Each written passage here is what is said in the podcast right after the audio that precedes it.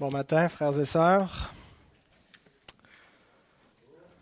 Nous allons faire un mot de prière avant de nous pencher dans la parole du Seigneur. Seigneur, nous te remercions pour tous ces cantiques, Seigneur, qui expriment d'extraordinaires bénédictions. Merci Seigneur pour ce que nous célébrons dans cette période de Noël, la venue de ton Fils unique dans le monde pour nous sauver. Et Seigneur, nous te prions que tu nous donnes des cœurs entièrement disposés à entendre parler de cette bonne nouvelle. Des cœurs entièrement disposés, Seigneur, à célébrer Noël véritablement. Puisses-tu nous bénir ce matin alors que nous voulons écouter ta parole à nouveau. Amen. Alors, ce matin, euh, j'ai intitulé ma prédication Les bénédictions de la nativité. Le mot Noël vient du latin Naël qui signifie nativité. Euh, alors donc, Noël, c'est la célébration de la naissance du Christ. Je ne vous apprends rien. Euh, Lorsqu'on célèbre euh, un anniversaire, que ce soit un anniversaire de naissance ou un anniversaire joyeux ou même triste, c'est parce qu'on veut se souvenir de quelque chose. On veut se rappeler d'un événement passé. Alors je me suis demandé qu'est-ce que qu'est-ce qu'on doit se rappeler en célébrant la naissance du Christ. Qu'est-ce qu'on doit se rappeler dans cet anniversaire? Qu'est-ce que les Écritures associent avec la naissance de Jésus? Et bien sûr, euh, je n'ai pas fait une liste complète des bénédictions euh, associées avec la naissance du Sauveur, mais euh, on retrouve directement associé dans la Bible avec la naissance de Christ les, principaux éléments de la foi chrétienne, tous les éléments centraux de la, la doctrine chrétienne euh, qui, ne, doivent pas être rappelés seulement à Noël, mais ce qui est le centre de la foi chrétienne, ce qui la distingue des autres foi, euh, est directement associé avec cette fête. Et euh, j'ai regroupé donc sous quatre thèmes différents les bénédictions de la Nativité. La première bénédiction, c'est l'incarnation de Dieu. C'est un des traits uniques de la foi chrétienne, un des traits uniques de ce qui nous distingue comme chrétiens par rapport à toutes les autres croyances, c'est cette conviction que Dieu est devenu un homme. C'est quand même assez extraordinaire. Dieu est devenu un homme. Nous lisons dans l'évangile de Jean. L'évangile de Jean commence comme suit. Au commencement était la parole. Et la parole était avec Dieu et la parole était Dieu. Elle était au commencement avec Dieu. il y a déjà, de manière embryonnaire, les éléments de la doctrine de la Trinité il y a une distinction, il y a une unité, il y a différentes personnes qui sont identifiées en Dieu, la parole qui est avec Dieu, qui est Dieu, qui est distincte de Dieu, mais qui est unie à Dieu. Euh, donc elle était au commencement avec Dieu, verset 3. Toutes choses ont été faites par elle, et rien de ce qui a été fait n'a été fait sans elle. En elle était la vie, et la vie était la lumière des hommes. Ensuite, on lit au verset 14, de, dans le même chapitre, et la parole a été faite chair, et elle a habité parmi nous pleine de grâce et de vérité, et nous avons contemplé sa gloire, une gloire comme la gloire du Fils unique venu du Père. Donc, la première bénédiction, c'est celle-ci, c'est que Dieu est devenu un homme. Et c'est donc une caractéristique vraiment unique et assez révolutionnaire euh, dans toutes les croyances, euh, même de l'époque, euh, les croyances orientales. La notion que Dieu s'incarne. En fait, dans tous les systèmes religieux, même philosophiques, c'est plutôt, on tend plutôt à élever l'homme vers Dieu, à diviniser l'homme. On, fait de, l'homme un Dieu, on a fait des images euh, de, l'homme et de toutes sortes de choses de la création en, disant c'est Dieu, c'est l'idolâtrie hein, euh, de, représenter Dieu sous des formes de, créatures. Et euh, on a le mouvement inverse dans la foi chrétienne. Ce, n'est pas l'homme qui devient Dieu, c'est Dieu qui devient un homme. Et quand on y pense, la vérité doit impérativement se présenter dans ce sens-là. Elle doit venir d'en haut pour descendre jusqu'à nous. Dans, si on veut, le mouvement de la révélation, euh, ça ne peut pas être l'inverse. Ça ne peut pas être la terre qui se rend jusqu'au ciel, ça doit être le ciel qui descend sur la terre. On n'est pas capable de se rendre jusqu'à Dieu par nous-mêmes, de se présenter au ciel pour euh, vérifier, voir dans l'au-delà, pour voir quelle est la vérité. Elle doit impérativement s'incarner, descendre parmi nous, se révéler de cette façon-là. Et c'est ce que nous retrouvons donc dans la nativité, c'est Dieu, la parole créatrice, la parole qui est au commencement, qui prend une forme humaine, qui s'incarne, qui devient chair et qui révèle Dieu. Le Créateur est venu dans la personne du Fils, dans la deuxième personne de la Sainte Trinité, au milieu d'êtres humains. Et Jean a été un de ces témoins-là il dit, nous avons vu sa gloire, nous l'avons contemplé, nous l'avons touché, nous avons vécu avec cette parole faite chair et nous vous rendons témoignage de ce que nous avons vu, de ce que nous avons entendu. Nous avons vu Dieu. Certaines religions voient dans la doctrine de l'incarnation un sacrilège. Euh, je pense que l'islam en particulier est, choqué de cette affirmation que Dieu devienne un homme. il y a quelque chose qui peut effectivement être un peu choquant quand on y pense. C'est un petit peu contraire à notre tendance naturelle de vouloir euh, élever l'homme et, la notion que Dieu s'abaisse euh, c'est comme si finalement on réduit Dieu, on abaisse Dieu. Alors il y a, pour certaines personnes euh, un, sacrilège, une insulte à Dieu en affirmant que Dieu est devenu un homme. Et il faut vraiment s'arrêter sur cette vérité et réfléchir comme il faut pour comprendre que ce n'est pas un sacrilège. Ce qu'on voit dans l'incarnation, dans le fait que Dieu, le Créateur, devient un homme, on voit premièrement l'amour de Dieu. L'Écriture nous dit ceci, toujours l'apôtre Jean, dans son épître cette fois, au chapitre 4, versets 9 et 10, il dit L'amour de Dieu a été manifesté envers nous en ce que Dieu a envoyé son Fils unique dans le monde. Pardon, je vais mettre mon téléphone sur mute, quelqu'un qui me texte. L'amour de Dieu a été manifesté en ce que Dieu a envoyé son Fils unique dans le monde afin que nous vivions par lui. Comment est-ce que l'amour de Dieu était manifesté? En ce que Dieu a envoyé son Fils unique dans le monde. L'amour de Dieu, l'incarnation, manifeste pas, euh, n'est pas un sacrilège, manifeste au contraire l'amour de Dieu. Ce qui est central à l'essence de Dieu, on dit Dieu est amour. Comment est-ce que Dieu a manifesté son amour par l'incarnation? Et cet amour consiste non point en ce que nous avons aimé Dieu, mais en ce qu'il nous a aimés et a envoyé son Fils comme victime expiatoire pour nos péchés. L'un des versets les plus connus par les chrétiens évangéliques dit exactement cela, Jean 3,16. Dieu a tellement aimé le monde qu'il a donné son Fils unique. Quand on dit il l'a donné, on, associe immédiatement la croix, euh, et c'est vrai, mais ça implique également l'incarnation. Il l'a donné pour qu'il vienne dans le monde. Il l'a envoyé dans le monde pour qu'il s'abaisse, qu'il devienne un homme comme nous. En nous voyons l'amour de Dieu. Nous voyons aussi euh, euh, un autre attribut de Dieu, son humilité. C'est quand même particulier de parler de l'humilité de Dieu parce que la Bible insiste beaucoup sur la gloire de Dieu, Dieu qui ne partage pas sa gloire, qui est jaloux de sa gloire. On a presque l'impression que Dieu est orgueilleux mais ce n'est pas orgueilleusement que Dieu défend sa gloire.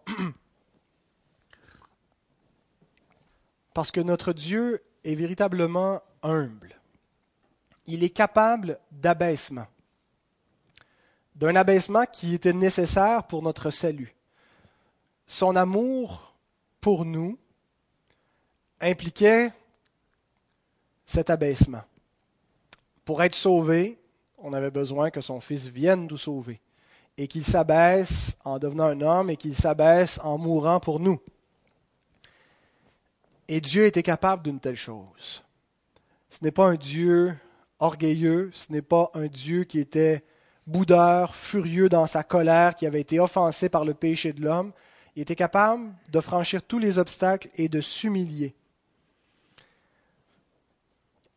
Le Seigneur en venant dans le monde, n'est pas venu lui-même, c'est lui qui nous dit ça, pour être servi, mais il est venu pour servir. L'incarnation nous présente l'humilité de notre Dieu. Philippiens 2, un passage bien connu qui nous parle de l'incarnation, que Christ existait à la condition égale avec son Père dans l'éternité passée, et il n'a pas cherché à préserver cette condition comme, comme quelque chose d'absolument euh, euh, nécessaire à, un statut dont il ne pouvait se dépouiller, mais il s'est dépouillé de sa gloire. Il s'est humilié pour devenir un homme, pour s'incarner. Et non seulement pour devenir un homme, mais pour accepter d'être dans une condition humble dans l'humanité et d'obéir totalement, parfaitement à la volonté du Père, même alors que celle-ci impliquait qu'ils doivent mourir comme un brigand en croix à cause de nos péchés. ce qui me touche particulièrement dans l'humiliation de l'incarnation, c'est peut-être parce que ça me touche particulièrement parce que je ne l'avais pas réalisé au début, c'est le fait que Christ soit demeuré un homme même après son exaltation. L'incarnation de Dieu, ça n'a pas duré 33 ans. C'est pour toujours. Dieu s'est pas juste incarné temporairement ça aurait été un sacrifice important, mais moindre. Si ça avait été temporaire, je vais devenir un homme et ça sera tout. La Bible insiste beaucoup pour nous rappeler que même après l'exaltation, notre Sauveur, qui est Dieu, est un homme. Il y a un seul médiateur entre Dieu et les hommes, Jésus-Christ, homme.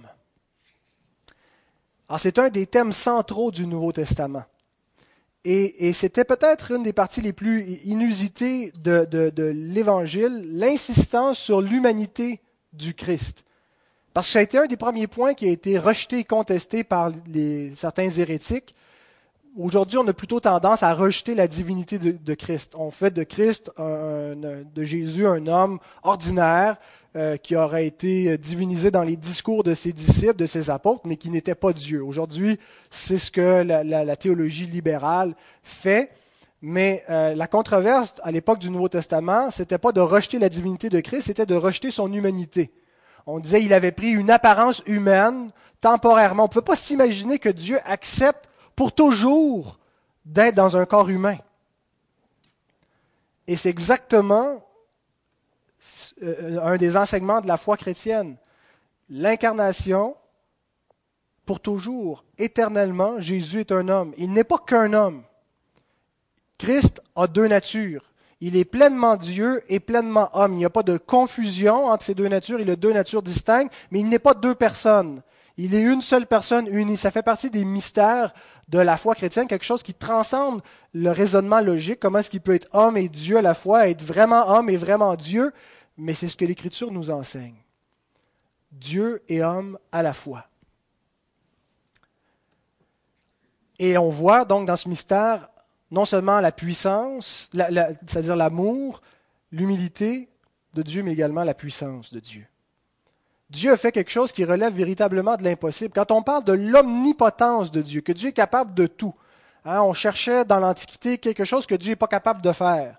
Et on y allait par des, des, des, sophistes, des raisonnements logiques en disant que Dieu serait capable de créer une roche tellement lourde que même lui ne pourrait pas la soulever. Alors là, on coince logiquement l'omnipotence de Dieu parce qu'on dit si Dieu fait une roche qui n'est pas capable de lever, donc il n'est pas omnipotent, il n'est pas capable de la lever. Mais si Dieu n'est pas capable de faire une roche qui n'est pas capable de la lever, il n'est pas capable de faire quelque chose. Il, y a une chose qu'il n'est pas capable de faire, c'est de faire une roche qui ne serait pas capable de lever. Alors, on voulait comme coincer l'omnipotence de Dieu, mais c'est pas en ça que euh, on devrait s'émerveiller dans ces, ces, raisonnements logiques de l'omnipotence de Dieu. Dieu montre son omnipotence en ceci, dans l'incarnation. Il a fait quelque chose qui est totalement impossible. Il est devenu un homme. Comment est-ce que le Créateur peut devenir un homme? Ben, Il le fait. Et il le fait dans un but précis pour nous sauver. Alors la première bénédiction qu'on se rappelle quand on célèbre Noël, c'est donc l'incarnation de Dieu. Deuxième bénédiction, la naissance virginale.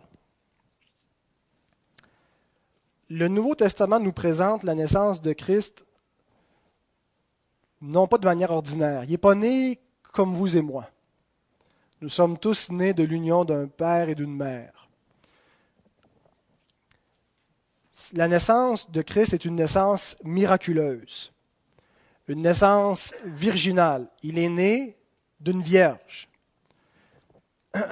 Nous lisons dans l'évangile de Matthieu, Voici la Vierge sera enceinte, elle enfantera un fils, et on lui donnera le nom d'Emmanuel, ce qui signifie Dieu avec nous. Certains adversaires de la foi disent que cette affirmation est comparable aux légendes de l'Antiquité où on, prétendait que les dieux euh, allaient vers des femmes et que euh, certaines avaient enfanté des hommes qui étaient euh, mi-hommes, mi-dieux, comme Hercule par exemple. Par contre, il faut savoir que dans l'Antiquité, ces, légendes étaient effectivement présentées comme des légendes, comme des mythes. Ils n'étaient pas présentés comme des récits historiques. Hercule n'est pas un personnage qui a une historicité. Quand on lit les évangiles, les, événements qui nous sont rapportés ne sont pas rapportés avec un langage qui suggère la légende, mais avec un langage qui suggère l'historicité, qui suggère les faits historiques, qui suggère que ces choses sont véritablement arrivées littéralement. Et les Juifs de qui nous viennent les Écritures ne croyaient pas à la mythologie. Ils croyaient au miracle, ils croyaient à la puissance de Dieu pour intervenir dans l'histoire, à sa capacité de faire des choses euh, des, merveilles, comme de faire naître son propre fils d'une femme vierge. Il aurait été totalement improbable que ces Juifs aient inventé cette histoire pour embellir, rehausser le statut de leur maître, euh, Jésus de Nazareth. Et il faut aussi euh, se rappeler que Marie, la mère du Christ, faisait partie des disciples. et, donc, elle, savait, elle était probablement une des, témoins directs qui a rapporté les circonstances entourant euh, la naissance de son, propre fils, parce que c'est à elle que l'ange s'est adressé quand, il est venu pour lui, dire euh, que le, Très-Haut euh, lui accordait une faveur extraordinaire, celle de porter son propre fils. Et d'ailleurs, cette promesse qu'on a lue date, datait déjà de sept siècles avant Jésus-Christ. On a vu la semaine dernière le texte d'Ésaïe où Dieu avait annoncé comme un signe que la jeune fille, littéralement la Vierge, deviendrait enceinte. Alors, maintenant, en quoi est-ce que la naissance virginale est une bénédiction pour notre foi? Mis à part le fait que ça nous présente Christ comme étant venu de manière miraculeuse dans le monde, ça nous suggère que sa naissance est porteuse d'un message, d'une raison d'être particulière. Ça n'est pas tous les jours que ces choses-là arrivent. Alors pourquoi est-ce que Dieu a voulu que son fils, il aurait très bien pu le faire arriver par l'union d'un homme et d'une femme, pourquoi est-ce qu'il est né d'une vierge? Il y avait peut-être une, notion erronée, euh, peut-être que, certains de vous, je pense que c'est une notion erronée, euh, l'idée que euh, la virginité serait plus pure et que il fallait que Christ, euh, en naissant d'une vierge, allait être plus immaculé de cette façon-là. Euh, ça n'a rien à voir. Je, ne pense pas que c'est ce que l'Écriture, ce n'est pas la raison pour laquelle la Bible nous présente la naissance virginale. D'abord, la raison, en quoi est-ce que la naissance virginale est une bénédiction, c'est qu'elle nous indique la provenance divine du don de Dieu ainsi que la nature de cet enfant. Actuellement, mon épouse est enceinte, vous le savez, et nous pensons que cet enfant est un don de Dieu. Tous nos enfants sont des dons de Dieu. Je, suis persuadé, si vous êtes parent, vous, euh, avez appris à voir, à remercier Dieu pour vos enfants et à les voir comme des dons que Dieu vous a faits parce que c'est ce que l'Écriture nous, nous dit. Cependant, euh, tous nos enfants sont venus au monde par une génération naturelle, tandis que le Fils de Dieu est venu dans le monde par une génération surnaturelle. Ce qui nous montre qu'il euh, est un don de Dieu d'une manière surnaturelle, d'une manière unique. Il n'est pas un don comme nos enfants ont été des dons que Dieu nous a faits. Il est un don plus particulier. D'abord, euh, il naît d'une vierge pour montrer qu'il ne, n'est pas, euh, il n'est pas la contribution d'un homme, euh, il, est, il est donné directement de Dieu. Dieu donne son Fils. Et cette naissance-là indique qu'il a un destin vraiment unique. Quand l'ange vient annoncer la naissance du Christ, il y a des paroles qui accompagnent non seulement la promesse que le Fils de Dieu va naître, mais qui nous indiquent quel sera son destin. Luc 1, 32 à 33. Il sera grand et sera appelé Fils du Très-Haut. Et le Seigneur Dieu lui donnera le trône de David, son père il régnera sur la maison de Jacob éternellement, et son règne n'aura point de fin. Donc, les circonstances de la naissance de Christ nous indiquent que Christ est un don, et ce que Dieu donne à l'humanité, pas seulement à, Marie et à Joseph, il nous donne un roi. Il sera grand, il sera le Fils du Très-Haut, il va obtenir le trône de David et il va régner éternellement. Alors les circonstances de la naissance de Christ avaient pour but de marquer de manière claire que c'est Dieu qui le donnait, que l'homme ne contribuait pas, qu'il ne devenait pas de manière naturelle, qu'il n'était pas un accident, que c'est un don surnaturel pour amener une bénédiction, pour donner un roi à l'humanité. Un roi pas temporaire, un roi qui ne va pas régler de manière partielle les problèmes de ce monde, mais totalement. Un règne éternel qui va accomplir toutes les bénédictions promises déjà sous l'ancienne alliance.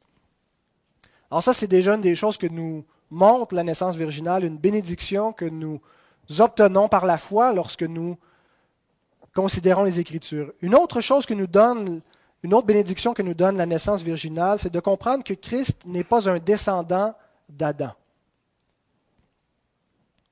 L'humanité a reçu un chef lorsqu'elle a été créée. Le chef de l'humanité, c'était Adam. Dieu a créé le monde en Adam. Et tous les hommes sont spirituellement reliés à leur chef, à Adam.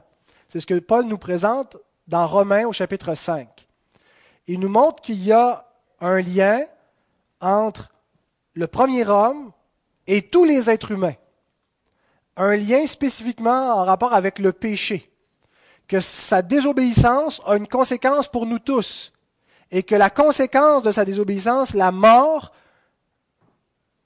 est une conséquence pour nous tous. En faisant naître son fils d'une vierge, Dieu a fait une rupture dans la lignée naturelle d'Adam. Christ n'est pas dans l'alliance d'Adam. Le premier est terrestre, le second est céleste. Et il y a un parallèle que l'apôtre Paul fait dans sa première épître aux Corinthiens au chapitre 15 entre Christ et Adam, comme étant les deux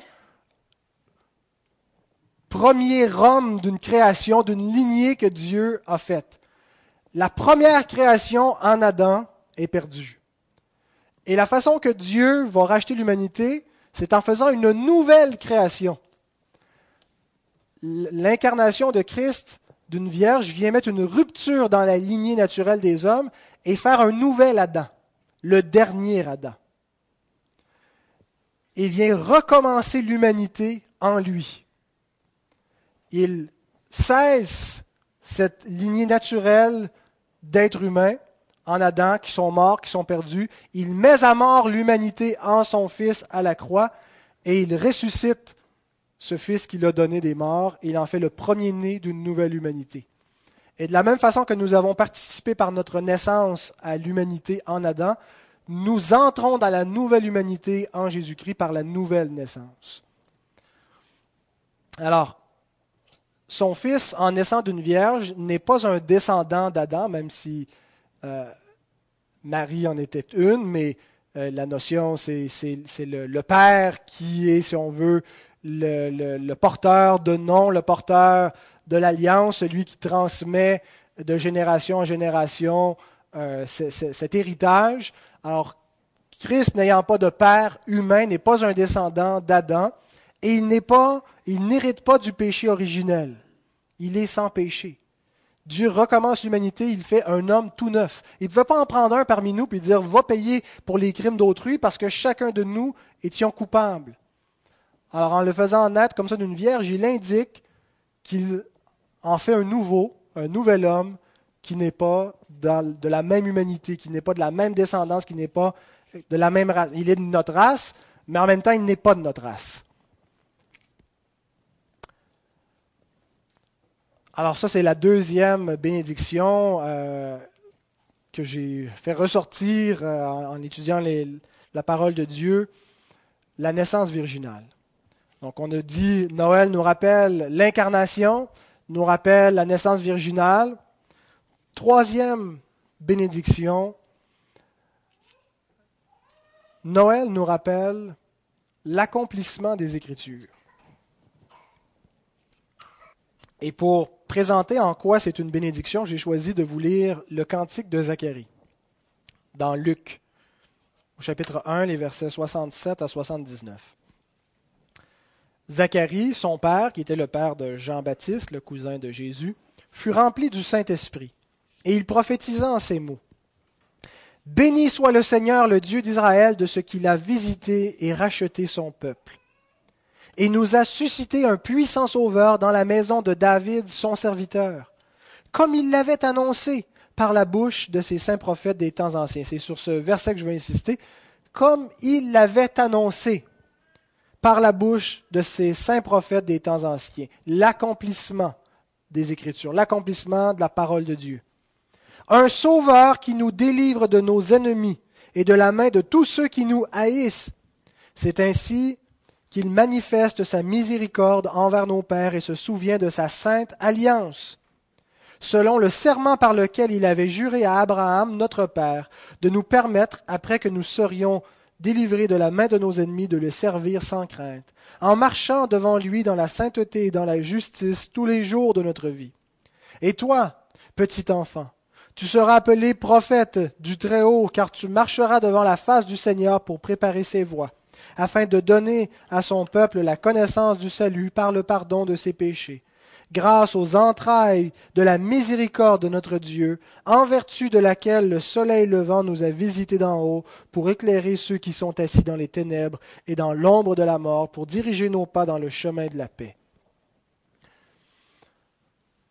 Quand un père, une mère accueillent dans le monde l'enfant qui était attendu, ils vont célébrer, ils vont dire de belles paroles, ils vont remercier le Seigneur, mais nous n'allons jamais aussi loin que ça dans notre enthousiasme de ce que représente la naissance d'un enfant.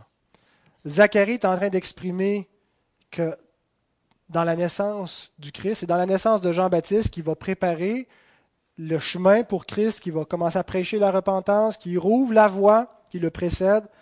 Mais dans la naissance particulière de Jésus, Dieu accomplit ses promesses. Dieu apporte la délivrance annoncée depuis longtemps. Dieu se souvient de sa sainte alliance. Dieu accomplit tout ce qu'il a promis. La naissance du Messie n'a pas été une nouvelle qui surgit de nulle part. Quand les anges l'ont annoncé, quand les, gens ont entendu parler de cette nouvelle, ça référait à quelque chose. Quand on leur a dit que le Messie était entré dans le monde, quand Siméon, euh, quand Anne, qui était dans le temple, ont vu l'enfant comme Dieu leur avait promis. Ils se sont réjouis, ils ont dit, nos yeux ont vu le salut de Dieu. Ils attendaient quelque chose. Comment se fait-il qu'ils attendaient? Parce que Dieu l'avait annoncé depuis déjà fort longtemps. En fait, cette annonce, cette promesse, c'est le fil conducteur de tout l'Ancien Testament. L'Ancien Testament, c'est pas seulement une histoire qui s'en va nulle part. C'est une histoire qui avait une fin, un but particulier. Tout ce qui était promis dans, dans l'Ancien Testament, c'était la venue du Messie, le Sauveur, le rétablissement de toutes choses. Donc, lorsque ces choses s'accomplissent, ça repose sur une attente, l'attente messianique. Ça repose sur la parole de Dieu qui avait déjà été annoncée. Et une des plus grandes bénédictions dans ma lecture biblique a été de comprendre ce qu'on appelle la christocentricité des Écritures, de comprendre que la Bible, elle est centrée sur le Christ. Le message central de la Bible, c'est pas euh, premièrement des, je sais pas là, des, choses totalement euh, détachées euh, du reste de l'univers qui concernent juste ma petite vie. C'est une personne qui est au centre de la révélation. Le but de l'Écriture, c'est de nous révéler le Fils de Dieu. Parce que le Fils de Dieu nous révèle le Père, il nous révèle la voie, il nous révèle la vérité. Il est la parole de Dieu, la révélation de Dieu. Et si on lit la Bible sans voir le Christ, sans voir comment les textes nous parlent de Christ, si on lit tout l'Ancien Testament et qu'on ne voit pas Christ, on n'en bénéficie pas. Notre intelligence est voilée. Et elle est voilée pour beaucoup de gens. L'apôtre Paul dit cela. Il dit il y a des gens, des juifs en particulier de, son époque, qui lisent l'Ancien Testament, mais parce que leur cœur est endurci au Seigneur, il y a un voile sur leur intelligence. Ils ne voient pas la gloire de Dieu révélée dans ses Écritures parce qu'ils ne voient pas le Christ et ils ne comprennent pas les Écritures. Et tant aussi longtemps qu'on ne voit pas Christ dans toute la Bible, du début de la Genèse jusqu'à la fin de l'Apocalypse, on ne bénéficie pas du véritable message de l'Écriture sainte. Alors de comprendre en quoi la parole nous révèle le Christ, c'est une, grande bénédiction. Et pourquoi est-ce que la naissance de Jésus comme application des Écritures est une bénédiction? Hein, Mon message, c'est les bénédictions de la Nativité. Je suis dans mon troisième point et je dis que mon troisième point, en quoi est-ce que la Nativité est une bénédiction? C'est que la nativité nous montre l'accomplissement des Écritures. Ah, en quoi c'est une bénédiction? C'est une bénédiction parce que ça nous montre la puissance de Dieu. Est-ce que vous avez déjà fait des prévisions qui ne se sont pas réalisées? J'avais prévu terminer la construction de ma maison pour le mois d'octobre. Et euh, il m'en reste encore un bon bout à faire jusqu'en 2013. Mes prévisions ne se sont pas avérées on réalise assez rapidement que la vie n'est pas exactement comme on la voudrait, comme on, la souhaiterait, et que les circonstances ne s'adaptent pas à nos souhaits, c'est plutôt à nous de nous adapter au fil de la vie. Et on a l'impression donc que parfois que c'est le hasard qui contrôle les choses, en fait qu'il n'y a rien qui est contrôlé. Euh, on ne pourrait pas faire des projections ou des, des, projets. Je ne peux pas vous donner rendez-vous dans 25 ans à un endroit précis. Je ne pourrais pas vous dire dans le, 16 décembre, euh, dans 25 ans d'ici, à 10 heures euh, et quand rendez-vous à tel endroit. Je ne sais pas si je vais y être, je ne sais pas si vous allez y être. On n'a aucune idée de ce qui va y arriver. On sait que ce n'est pas dans notre contrôle, parce qu'on sait qu'on n'a pas de puissance. On est vulnérable. On peut souhaiter, on, a, euh, une, certaine puissance pour accomplir notre quotidien, mais même là, on sait qu'on est vulnérable, que du jour au lendemain, on peut perdre l'usage de, nos jambes, de notre santé, euh, et, donc on est totalement vulnérable, qu'on n'a pas de contrôle, qu'on est faible. Imaginez à quel point il faut que Dieu soit puissant pour avoir réalisé ses promesses. Il ne nous a pas dit deux jours d'avance qu'est-ce qui allait arriver, il l'a annoncé dès le début de la création. Dès le début de la création, donc, ce n'est pas juste 25 ans d'avance, c'est des siècles et des millénaires à l'avance. On chante Depuis plus de 4000 ans, nous le promettaient les prophètes. Alors en quoi est-ce que l'accomplissement des Écritures dans la naissance du Christ est une bénédiction? Parce que ça nous montre la puissance de Dieu. Ça nous montre que Dieu est en contrôle. Il ne fait pas juste annoncer ce qui va arriver, il le fait arriver. Et quand on lit l'Ancien Testament, on se rend compte que Dieu annonce ce qui va arriver et le diable, son ennemi, veut l'empêcher d'arriver. Toutes les puissances de ce monde se conjuguent pour empêcher le plan de Dieu, pour détruire la lignée messianique, pour détruire Israël, pour faire en sorte que ce que Dieu annonce n'arrive pas. Et à un certain point dans l'histoire, ça semble totalement perdu. Le peuple est en exil, la lignée elle semble totalement floue et, disparue. Il semble que, Dieu est échoué. Et Zacharie dit non, nous voyons comment Dieu a visité son peuple, comment il accomplit sa promesse, son alliance, parce que Dieu est puissant. Dieu n'a jamais perdu le contrôle. Il n'a jamais été inquiété par les événements. En fait, il les a fait arriver, les événements, les jugements qui venaient, qui, il pouvait même instrumentaliser le diable pour punir son peuple, et ça faisait partie de son plan. Alors, lorsque nous voyons l'accomplissement des Écritures, nous réalisons la puissance de la parole de Dieu, la puissance de notre Dieu, et ça doit susciter, susciter en nous la confiance en Dieu. L'assurance. Nous sommes dans un monde où on dit, euh, on a vu une tragédie effroyable cette semaine. Absolument horrible, cette tuerie. Et quand on voit ça, on, réalise combien on est vulnérable, comment notre vie peut partir comme ça, la vie de nos enfants peut disparaître en un instant. On se dit, est-ce qu'il y a un secours, est-ce qu'il y a un refuge? On voudrait prendre des moyens, les hommes veulent prendre des moyens pour prévenir, pour empêcher.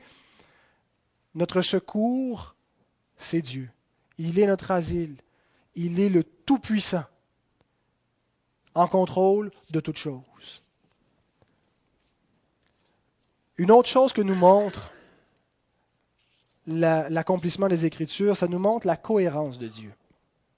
Et c'est une bénédiction pour nous de réaliser que Dieu est cohérent la christocentricité des Écritures, le fait que toutes les Écritures se sentent sur une personne, sur la même personne, et qu'il y a une unité entre Moïse, Ésaïe, Jérémie, Ézéchiel, Matthieu, l'apôtre Paul, l'apôtre Jean, alors qu'ils se sont jamais côtoyés, qu'ils se sont même pas connus, qu'ils étaient dans des échelles sociales différentes.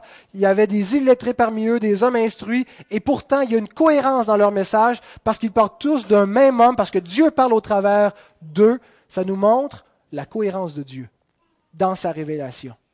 Notre Dieu n'est pas un Dieu confus. Nous n'avons pas affaire à un Dieu qui change d'idée, un Dieu qui n'est pas capable d'accomplir ses plans. Notre Dieu n'est jamais surpris, n'est jamais dérouté, n'est jamais déjoué par l'homme. Il est souverain, il a décrété en lui-même dès le départ ce qui va arriver, il a annoncé ce qui allait arriver et il a ouvert la route pour que ça arrive. Et son plan, il a une unité. Il est cohérent. Jésus-Christ est le même hier, aujourd'hui et éternellement. Hébreu 13, 8. Il est le même hier, aujourd'hui et éternellement. Ça veut dire que dès le début de la révélation, alors que Christ n'était pas encore incarné, alors que Dieu n'avait pas été fait homme, Jésus est le même. La deuxième personne de la Trinité était ce qu'il était. Il s'est incarné à un certain moment dans l'histoire. Ça demeure la même personne dans la nouvelle alliance. Alors on voit qu'il y a une unité dans la christocentricité. Et dans la naissance du Christ, c'est comme si tout converge ensemble. Et là, on réalise à quel point Dieu est cohérent avec lui-même, avec ce qu'il annonce. Et c'est une bénédiction pour notre foi de réaliser cela. De comprendre des textes que nous n'avions pas compris jusqu'alors. De voir l'intelligence divine dans la parole divine. Lorsque on lit la parole, lorsqu'on l'étudie, que le sens d'un texte devient clair et nous, on est illuminé, est-ce que ça ne réjouit pas notre âme? Est-ce que ça ne devient pas une bénédiction de voir l'intelligence de Dieu? Et finalement, la bénédiction, la dernière bénédiction que nous apporte Noël, la venue d'un sauveur. C'est ce que ça nous rappelle par-dessus tout c'était le message qui était directement dans la bouche de l'ange dans l'évangile de Luc. Lorsqu'il est allé vers les bergers, il leur a dit, ne craignez point, car je vous annonce une bonne nouvelle. Vous savez, quand quelqu'un vient nous voir et dit Hey, j'ai une bonne nouvelle, on écoute, hein? Mais là, c'est Dieu qui envoie un messager, un ange, pour dire J'ai une bonne nouvelle. Si Dieu dit j'ai une bonne nouvelle à vous annoncer, c'est que ça doit être vraiment une bonne nouvelle. Quelqu'un, des fois, nous dit j'ai une bonne nouvelle, puis on se dit ah, c'était pas vraiment une bonne nouvelle finalement. Ou c'était pas aussi excitant que l'annonce euh, semblait euh, le laisser présager. Dieu envoie un ange pour dire j'ai une bonne nouvelle. Et la bonne nouvelle est la suivante qui sera pour tout le peuple le sujet d'une grande joie, c'est qu'aujourd'hui, dans la ville de David, il vous est né un sauveur qui est le Christ, le Seigneur. Et voici à quel signe vous le reconnaîtrez, vous trouverez un enfant emmailloté et couché dans une crèche. Jésus va dire de lui-même dans Luc 19, le Fils de l'homme est venu chercher et sauver ce qui était perdu. J'étais perdu.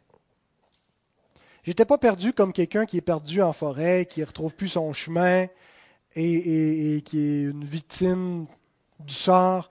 J'étais plutôt perdu comme quelqu'un qui avait décidé d'ignorer Dieu.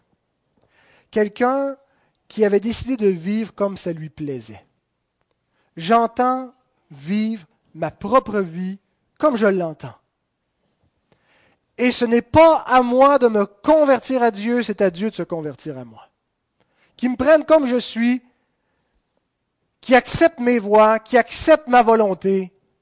S'il n'est pas content, tant pis pour lui. J'étais perdu comme quelqu'un qui déclarait que ma conduite n'avait rien de grave et que Dieu n'avait pas à me condamner pour ma façon de vivre.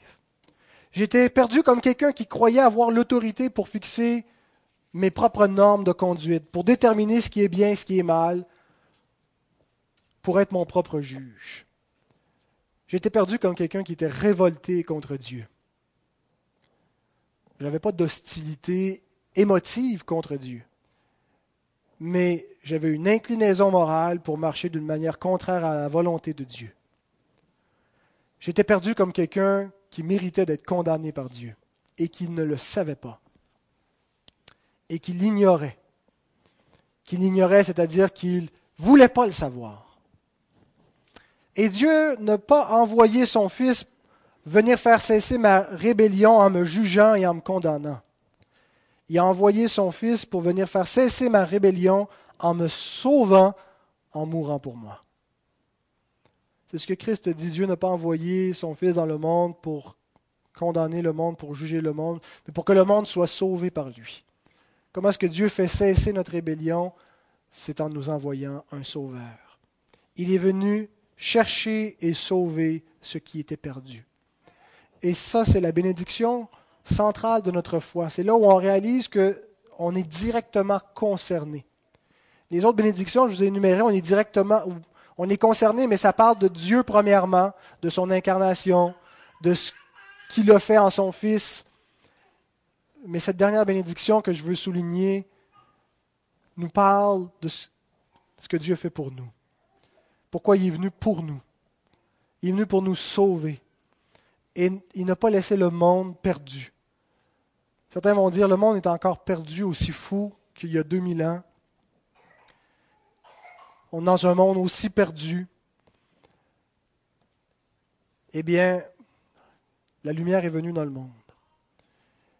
Et il y a des ténèbres qui ont rejeté la lumière, qui sont restés dans les ténèbres, mais à tous ceux qui l'ont reçue, tous ceux qui ont reçu la lumière du monde, le Christ, ceux-là sont devenus enfants de Dieu. Et nous ne sommes pas donc dans un monde qui est sans espérance. Nous ne sommes pas dans un monde qui est simplement à l'agonie à cause de la pollution, à cause des crimes des hommes, à cause des injustices sociales.